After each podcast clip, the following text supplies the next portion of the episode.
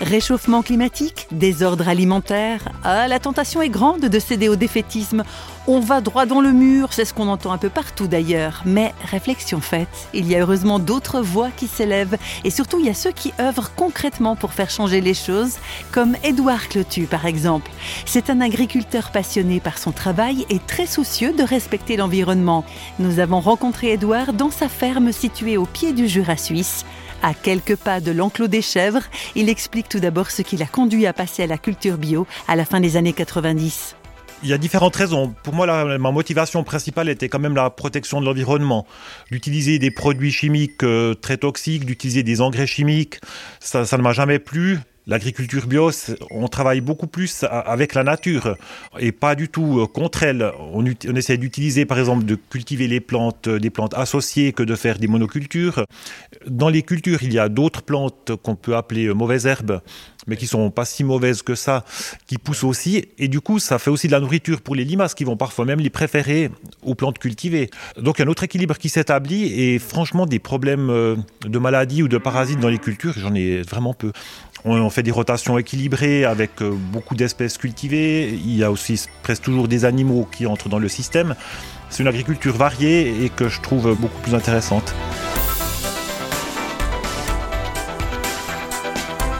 Édouard Clotus est engagé à fond au regard de sa foi en Dieu. Il raconte comment il en est venu à faire la connaissance de ce Dieu créateur.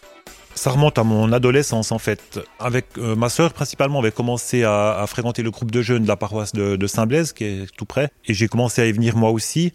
Et à l'époque, j'étais j'étais assez seul dans ma vie. J'avais pas beaucoup d'amis, j'étais assez isolé. Et pour moi, ça a vraiment été une rencontre avec des gens. Vraiment, j'ai fait aussi là mes premières expériences euh, sociales. Du coup, c'est un lien qui est devenu très fort et qui est, qui est toujours resté en fait. Et j'ai eu besoin aussi des témoignages des autres pour euh, pouvoir euh, rencontrer, rencontrer Dieu aussi.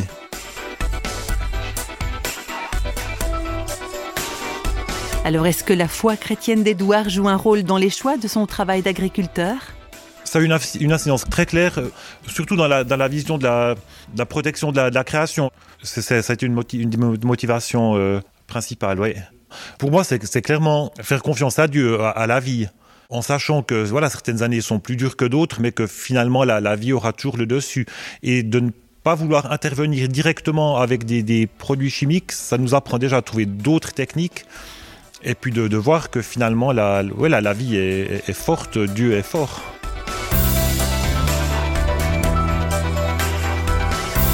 Et pour terminer, quel état d'esprit par rapport au réchauffement climatique? Alors, euh, ouais, j'essaie d'être optimiste. J'ai l'impression que ça ne sert à rien de, d'être pessimiste et de se dire que de toute façon, euh, tout ce qu'on fait, c'est pour rien. Moi, j'essaie clairement de faire du, mieux que je peux dans ma situation. En production bio, je, pense qu'au niveau, pour l'agriculture, c'est quand même ce qu'on peut faire de mieux au niveau du climat, de ne pas utiliser par exemple les engrais chimiques qui exigent pour leur fabrication beaucoup de, combustible. Ouais, essayer d'intervenir euh, finalement le moins possible. Ouais, vraiment, j'essaie de faire du mieux que je peux dans ma, dans ma situation. Et oui, le programme qui nous attend est varié. Faire le mieux possible pour notre belle planète, faire confiance à la vie et faire confiance à Dieu, pourquoi pas